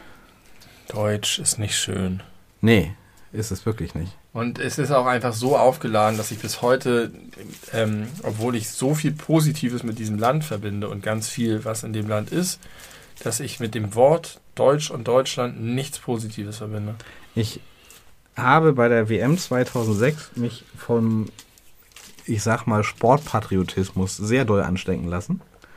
Und äh, da Wie kam, viele andere. Wie viele andere auch. Und da kam es durchaus dazu, dass ich die Hand aufs Herz gelegt habe, wenn vor dem Deutschlandspiel die deutsche Nationalhymne gespielt wurde. Und wenn ich jetzt daran zurückdenke, schüttelt es mich. Ja, Ich meine, das ist fast die Hälfte meines Lebens wieder her mittlerweile. das ist mir damals nicht passiert. Das fand ich damals auch eher Also ich bin da auch ein bisschen auf den Leim gegangen und zu sagen, das ist doch schön, weil, weil es ja tatsächlich 2006 so war, dass der Patriotismus wirklich ein friedlicher war. Ja. Und man sich im einen kleinen Moment eine Welt vorstellen konnte, in dem die deutsche Fahne nicht negativ beladen ist und in dem es äh, ein tatsächlich positives Nationalgefühl geben kann. Ja. Ein, ein, ein offenherziges, weltläufiges, unverkrampftes. Aber das war irgendwie eine Täuschung. Es war eine Täuschung und ich glaube, es hat schon ein bisschen auch was bereitet, was darauf folgte, was äh, sich sehr negativ ausgewirkt hat. Und bei positivem Patriotismus muss ich immer an das äh, Känguru denken, das gesagt hat, für ihn, für S ist das ist der Begriff positiver Patriotismus ähnlich einzuordnen wie gutartiger Tumor. Also es ist trotzdem ein Tumor, Ja. der böse werden Ja. kann und streuen kann. Ja. Guter Vergleich. Finde ich auch. Kann ich gar nicht mehr nach, nachempfinden. Aber damals war mir das ganz wichtig, zumindest in diesen vier Wochen, als die Weltmeisterschaft war. Keine Die, die Sternstunde. gekauft wurde vom Kaiser. ja klar, na klar. Alles schrecklich, oder? Alles schrecklich. Aber hey, bald ist EM in Deutschland. Morgen in einem Jahr. Oh Gott. Morgen in Das einem wird, das Jahr. wird so schrecklich. Ich habe gestern tatsächlich das Testspiel geguckt, Deutschland gegen Ukraine, Ja. das tausendste Länderspiel. Ja. Und was mir dabei aufgefallen ist, äh, das fand ich, also das ist mir vorher nie so aufgefallen, aber die auf der Kapitänsbinde, auf der deutschen Kapitänsbinde steht drauf Spielführer. Hm. Ist das nicht ein bisschen ungünstig? Ich meine, Führer ist Ja. ein Wort, was man, glaube ich, auf der ganzen Welt versteht und Ja. halt eindeutig mit Adolf Hitler verbindet. Der auch dann gerne Ja. The Führer, Führer genannt wird in amerikanischen Ja. äh, oder Sehr ungünstig, äh, verstehe ich auch nicht. Sprachen. Ich finde, das ist wirklich Alles andere ist getilgt worden. Und überall achten sie, also auf alle möglichen Sachen wird geachtet, dass es irgendwie jetzt nicht irgendwie komisch, äh, komisch wirkt. Als wir in der neunten Klasse auf Skireise in Österreich waren, haben wir da die ganze Zeit so ein bisschen so Nazi-Vibes verspürt schon. Mhm. Und dann sind wir mit so einer Holzbimmelbahn den Berg hochgefahren. Und dann kam so ein uralter Fahrkartenkontrolleur rein. Der sah einfach aus, weiß ich nicht, wie der Sensenmann oder so ähnlich. Und der bellte durch den, den kleinen, wo wir NeunklässlerInnen alle saßen auf unseren Bänken aus der großen Stadt Hamburg. Wo ist denn hier euer Gruppenführer? Und der hat es einfach, das, er hat es wirklich gesagt, wie in der Hitlerjugend. Und wir haben, wir haben uns nicht mehr eingekriegt. Der arme Mann, der war wahrscheinlich auch überfordert mit uns. Ja, aber das ist doch auch mal eine Spiegelung seines Verhaltens. deswegen haben wir auch ein Stück Stacheldraht auf die Couch gelegt. Sehr gut. Das ist, das ist das Ziel. Die Leute sollen alle ein bisschen Stacheldraht auf die Couch bekommen, außer ich, wenn ich auf meine Pizza warte. Da Dann bitte kein dann bitte Stacheldraht. keine Stacheldraht. ja, Ähm, apropos Fußball, ich möchte noch mal eine kurze ähm, besondere Sequenz erzählen von dem St. Pauli-Spiel, äh, bei dem ich vor ein paar Wochen war, von dem ich auch berichtet habe. Das war ja gegen Arminia Bielefeld und ich stand in der Südkurve, glaube ich, genau.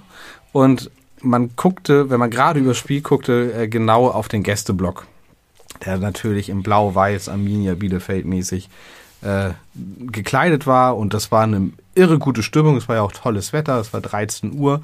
Ich war zum ersten Mal seit sehr vielen Jahren wieder im Stadion und dann haben die so eine Choreografie gehabt. Das, ähm, ich habe das alles ganz genau beobachtet. In der vordersten Reihe äh, ein Riesentransparent so nach und nach aufgegangen ist und man konnte so nach und nach lesen, dass dann stand: Wir sind das Chaos.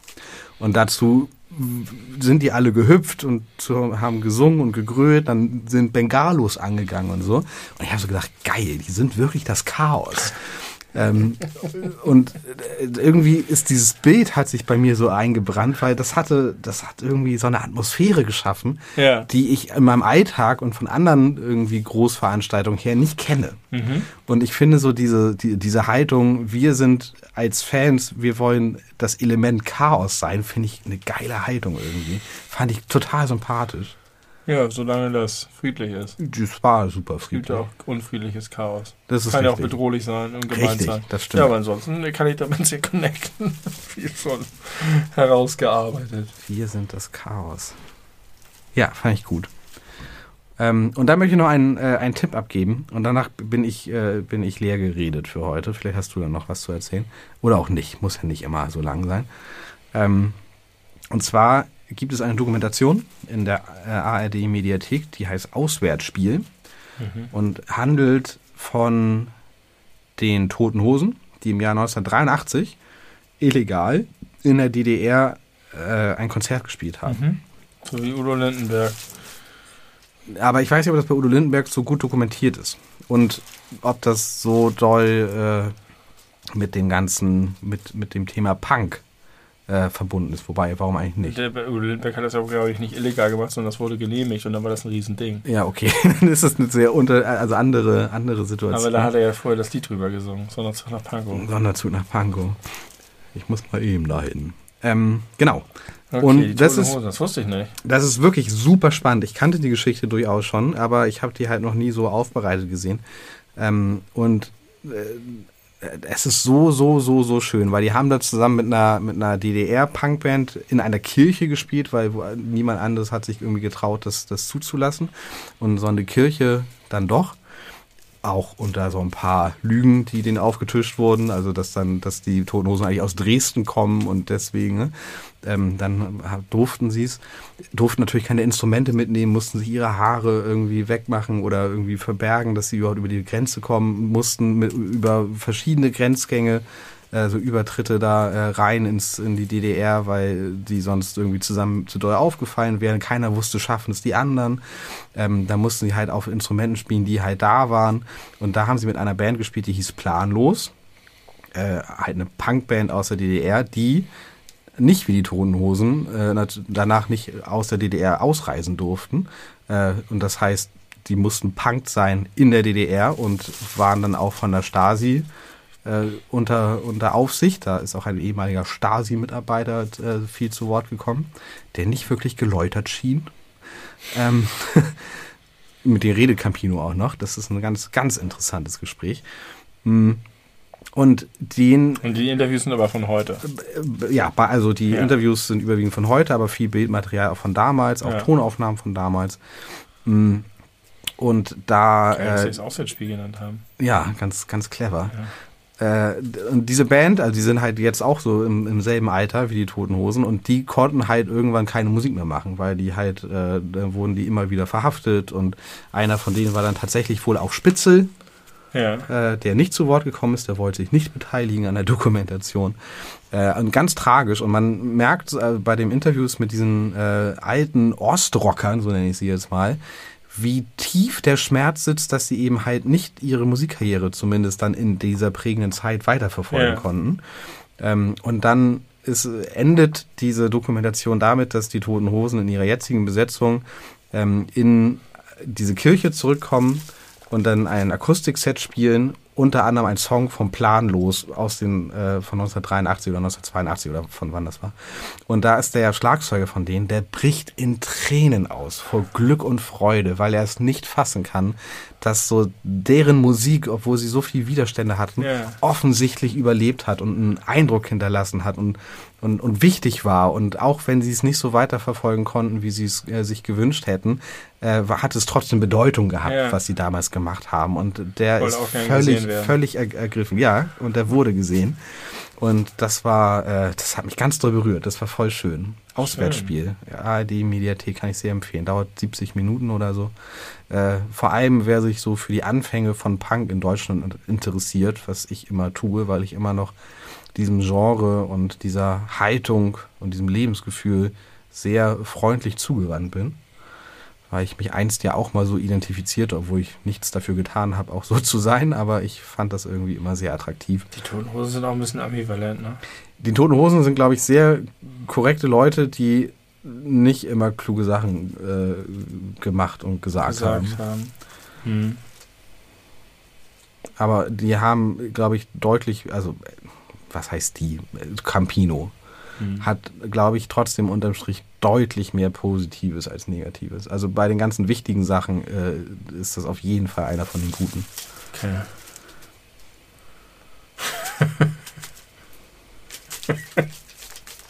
Ich habe Pino begleitet und schon sehr lange. Ja, das ist, das ist auch ein Mensch, an dem ich so ein bisschen, äh, äh, ja, die Ambivalenz in ihm äh, polarisiert in dem Falle. Das war irgendwann erzählt. Dass er irgendwie in den, in den Geburtstag seiner Mutter gehüpft ist und zu Nee, nee, nee. Gesprungen ist. Er hatte früher jedenfalls die Tradition gehabt, dass er immer äh, Silvester um so einer Mitternacht von einem Stuhl auf den anderen Stuhl springt, um symbolisch das alte Jahr hinter sich zu lassen und einen neuen anzukommen. Ja. Und einmal, zu dem Zeitpunkt, das ist auch schon 20 Jahre her, wo ich die Geschichte gehört habe, ist das schiefgegangen, er ist gestürzt, äh, hat sich jetzt nicht verletzt, aber er hat den Sprung nicht gestanden und das ist das Jahr, wo seine Mutter gestorben Ach war. so, und wir haben daraus aber noch irgendeine andere Geschichte weitergestreckt. Das kann sehr gut sein. Die und die vermischt sich bei mir sehr mit der echten Geschichte. Ich glaube, am Ende ist seine Mutter selber irgendwo rü- rübergesprungen, oder? Und dabei ver- verstorben. Dabei tödlich verunglückt. So, ich bin, ich bin leer. Und Ja, ist okay. Wir können auch, glaube ich, bis abrappen. Rap, Rap up. Ich habe nur das Gefühl, das war irgendwie jetzt mit Rammstein und Berlusconi mit Trump und so war irgendwie wieder so viel los. Über das wir, wir haben, nicht haben so lange gesprochen kein, haben. wir haben so lange keinen Podcast mehr gemacht, aber ach, who gives a shit? Lest doch Nobody. Nachrichten. Genau. Einordnen könnt ihr das auch selbst. Mit euren kleinen, niedlichen Gehirnchen. Und ihren, euren dicken Kuchendaumen. dicken, dicken Kuchendaumen. Schön, dass du das heute stimmlich so durchgehalten hast. Ich hoffe, es war nicht zu unangenehm für dich. Wir Mhm. haben es wieder einmal geschafft, euch pünktlich zum Freitag, werden wir es geschafft haben, euch eine neue Folge darzubieten. Und wer weiß, wann die nächste kommt. Du bist auf dem Hurricane, das heißt, dein Urlaub wird nur mittelmäßig genutzt werden. Naja. Ich komme ja Montag wieder. Ja, stimmt. Und dann hast du noch eine ganze Woche. Und Dienstag bin ich im Wabali. Achtung, Eileen, ich bin am Dienstag im Wabali. Ich Mhm. ich möchte gern, dass ich immer Bescheid sage, weil sie auch gern dahin geht, aber sie hat Angst, Leute dort zu treffen, die sie kennt.